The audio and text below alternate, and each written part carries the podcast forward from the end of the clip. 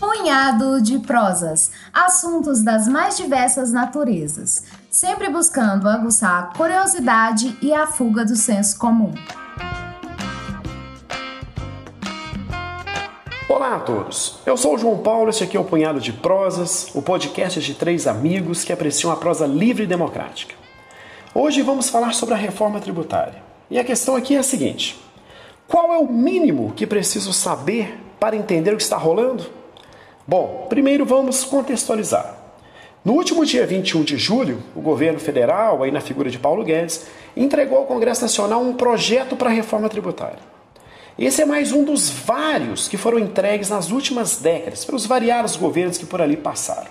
Esta é mais uma tentativa de reformar o nosso sistema tributário, que é tido como um dos piores do mundo. Em rankings que medem a eficiência tributária dos países, o Brasil está sempre abaixo da posição 170, isso em um total de 190 países. A última reforma tributária que ocorreu aqui no Brasil foi ainda durante a ditadura militar mais precisamente em 1965, durante o governo de Castelo Branco. De lá para cá, ocorreram inúmeros retoques e remendos, muitos altamente questionáveis, como veremos. Mas a espinha dorsal da tributação brasileira, essa nunca foi alterada de 65 para cá.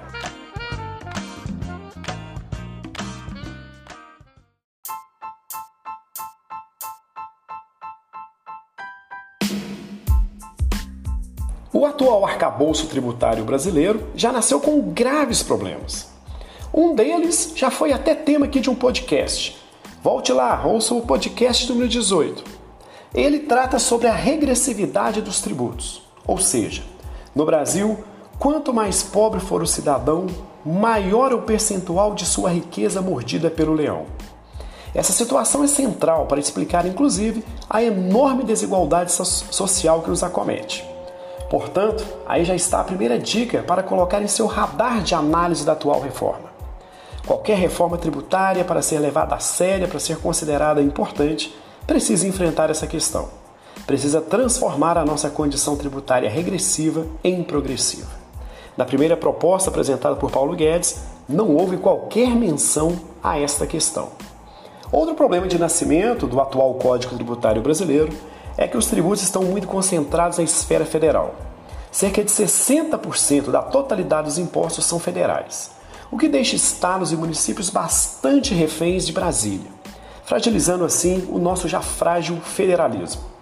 Portanto, mais um ponto que deverá, ou pelo menos deveria ser tratado pela reforma, é o de dar maior poder tributário aos municípios e aos estados. Na primeira proposta apresentada por Paulo Guedes, também não houve qualquer menção a esta questão. Os inúmeros remendos feitos de 65 para cá deixaram o sistema tributário brasileiro ainda pior e mais complexo que já era.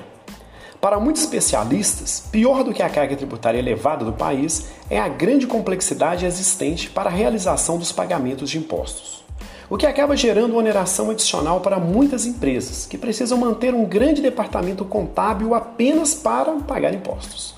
Segundo o Banco Mundial, em média, uma empresa brasileira perde por ano 1.958 horas, isso apenas para pagar tributos e taxas.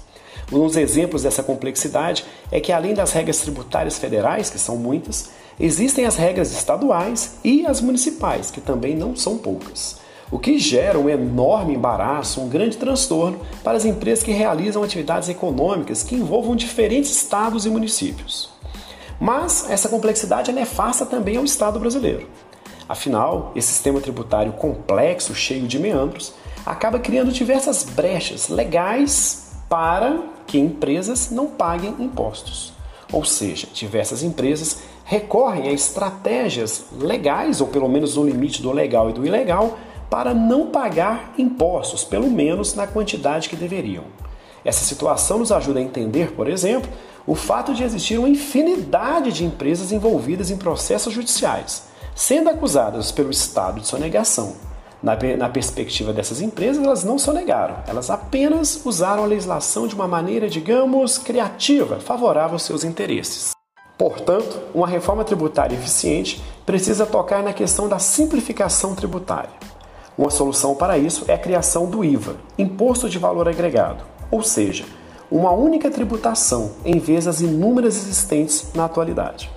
Na proposta de reforma que foi entregue por Paulo Guedes, o IVA foi chamado de CBS Contribuição sobre Bens e Serviços que na prática reunirá sobre essa sigla o PIS e o COFINS. Isso tudo a uma alíquota de 12%.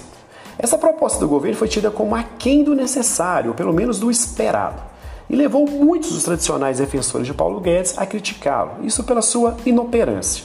Afinal, ele levou 18 meses para apresentar uma proposta de reforma tributária. E quando fez, apresentou uma que apenas propõe juntar dois impostos em um. Aqueles que defendem o governo e Paulo Guedes, e permanecem defendendo Paulo Guedes, argumentam que a apresentação da reforma de maneira fatiada poderá dar aceleração, poderá reduzir a resistência à sua aprovação.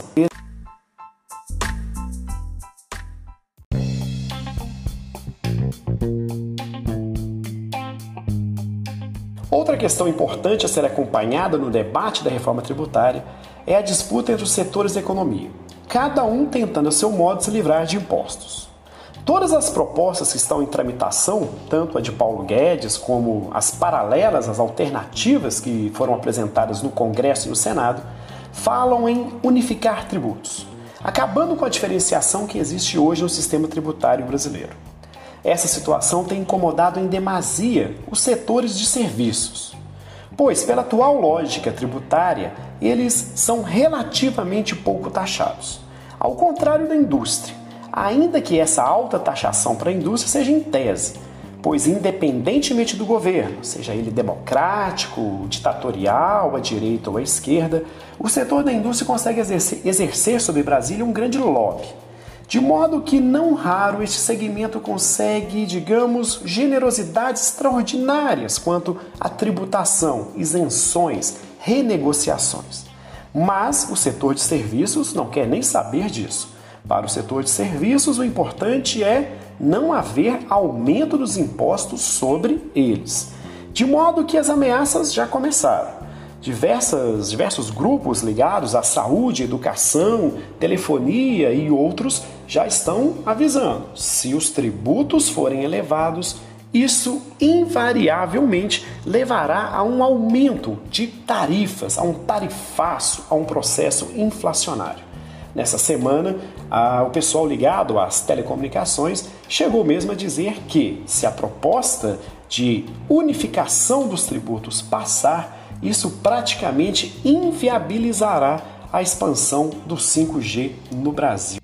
Outra questão importante a ser considerada durante a tramitação da reforma tributária se refere à própria natureza do imposto. Ele não deve ser pensado como uma punição, mas sim como uma maneira de distribuição da riqueza, no sentido de fazer com que os que mais podem economicamente, ou seja, os mais ricos, paguem mais impostos, possibilitando a criação de políticas públicas para os mais pobres. Portanto, não caia no papo de que imposto é uma aberração que imposto deveria ser extinto. Existe uma galera defensora de um liberalismo muito radical que diz que imposto é roubo, portanto não deveria existir. Não, não caia nessa. Esse papo é coisa de privilegiado que deseja manter seu privilégio, de uma maneira intocada, de uma maneira irresponsável, sem pensar na sua responsabilidade quanto à criação e ao desenvolvimento de uma sociedade mais equilibrada, na qual todos possam ter um padrão mínimo de dignidade material. Um exemplo bom disso vem dos países onde as coisas estão, digamos, funcionando. Por exemplo, os europeus ali do norte, da Escandinávia. Por lá, os impostos existem, são progressivos e, apesar disso, as suas economias estão crescendo e há um alto nível de desenvolvimento humano.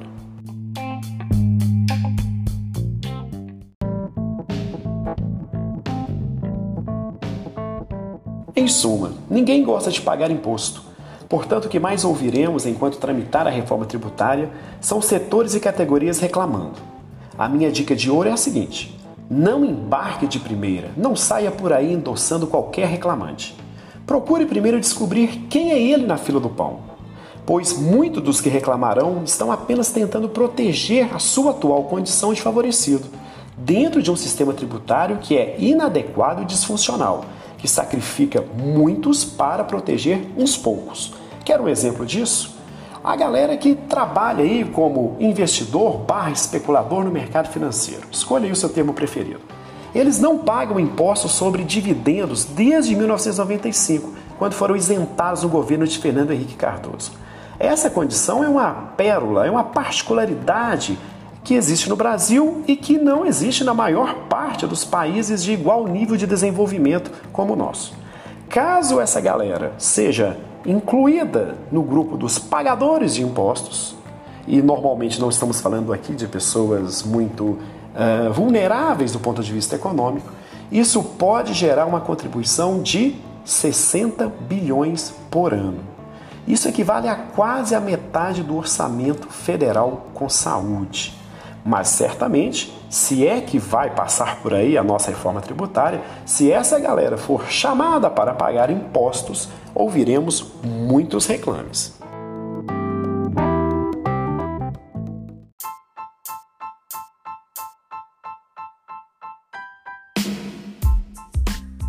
Para você que acompanha as nossas colunas semanais, relembro aqui mais uma vez que estamos disponíveis em diversas plataformas. Além do seu tocador preferido de podcast, estamos também no Instagram e no YouTube. Então é isso. Um forte abraço a todos, bom final de semana. Segunda-feira, Alberto Malta está aí na área. Até mais.